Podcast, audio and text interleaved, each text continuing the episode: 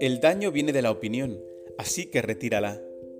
Marco Aurelio dice que hay diferencia entre los hechos objetivos y nuestras opiniones acerca de ellos, y que mucha de nuestra miseria viene de las opiniones y no de los hechos. Bienvenidos al episodio 81 del podcast Meditaciones Estoicas, la traducción artesana del canal Stoic Meditations de Máximo Piliucci. Las reflexiones de hoy provienen de Marco Aurelio, en Meditaciones 4.7. Elimina la opinión y habrás eliminado la sensación de me han hecho daño. Elimina el me han hecho daño y habrás eliminado el daño. Marco Aurelio se refiere aquí a uno de los aspectos fundamentales y más difíciles de implementar de la doctrina estoica, que hay una distinción crucial entre los hechos objetivos y nuestra opinión sobre ellos, y que mucho de nuestro sufrimiento viene de nuestras opiniones y no de los hechos que las provocan. Supongamos que un compañero de trabajo me dice algo que yo considero insultante. Puede que él lo haya hecho con esa intención o puede que no. Pero incluso si lo hizo, sus palabras me van a dañar solo porque yo estoy de acuerdo con la consideración de que los insultos son inaguantables, pero no tienen por qué serlo. Uno puede simplemente ignorar un insulto, como por ejemplo cuando viene de un niño.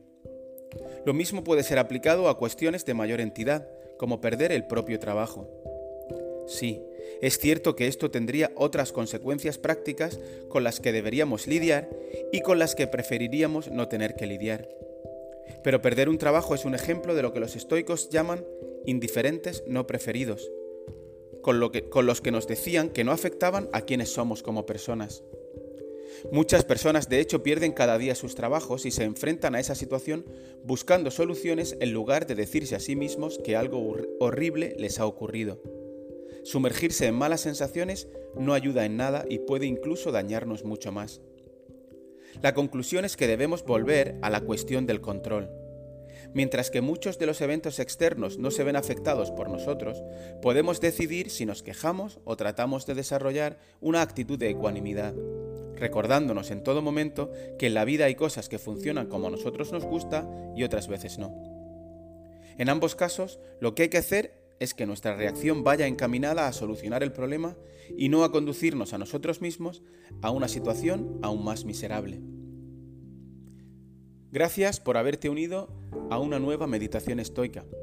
Estaremos de vuelta con un nuevo episodio muy pronto, si el destino lo permite, por supuesto. Si te parece adecuado, conveniente y útil, puedes dar visibilidad a este canal suscribiéndote o pulsando el botón me gusta. También puedes dejar tus comentarios.